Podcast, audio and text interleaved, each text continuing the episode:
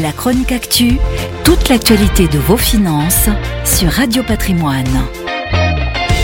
Les déboires du poids lourd Evergrande au bord de la faillite pénalisent l'ensemble du secteur immobilier en Chine. Un ralentissement plus marqué que prévu risquerait d'entraîner un large éventail d'effets négatifs sur la demande mondiale, estime le FMI.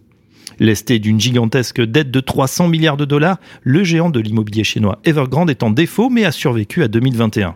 Ce colosse au pied d'argile continue d'inquiéter les marchés financiers qui redoutent une faillite systémique pouvant entraîner un crack sur les marchés au-delà de l'empire du milieu, si bien que même le FMI commence à s'en inquiéter.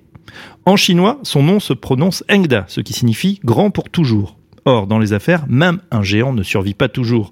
Après avoir connu un succès fulgurant, le promoteur se retrouve aujourd'hui étranglé par une dette colossale estimée à 275 milliards d'euros, 300 milliards de dollars, soit 2% du PIB chinois. Le 10 décembre dernier, l'agence de notation financière Fitch a déclaré le promoteur en défaut de paiement formel. Evergrande, au terme d'un délai de grâce, n'avait pas remboursé ses créanciers. Un empire devenu si grand que depuis l'été dernier, la menace de sa faillite a fait trembler les marchés financiers de Hong Kong et Shenzhen et même au-delà de la Grande Muraille.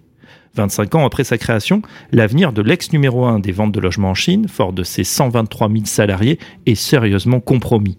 Le Fonds monétaire international a averti vendredi 28 janvier qu'une crise plus marquée de l'immobilier en Chine risquerait d'avoir des effets négatifs sur la croissance mondiale au moment où plusieurs promoteurs luttent pour leur survie.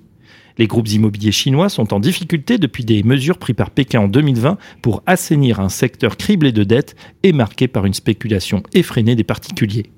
L'immobilier et la construction pèsent plus d'un quart du PIB du pays et servent de locomotive à bien d'autres secteurs, un secteur scruté à la loupe car il jouera bien évidemment un rôle clé dans la reprise post-pandémie. La chronique actu, toute l'actualité de vos finances sur Radio Patrimoine.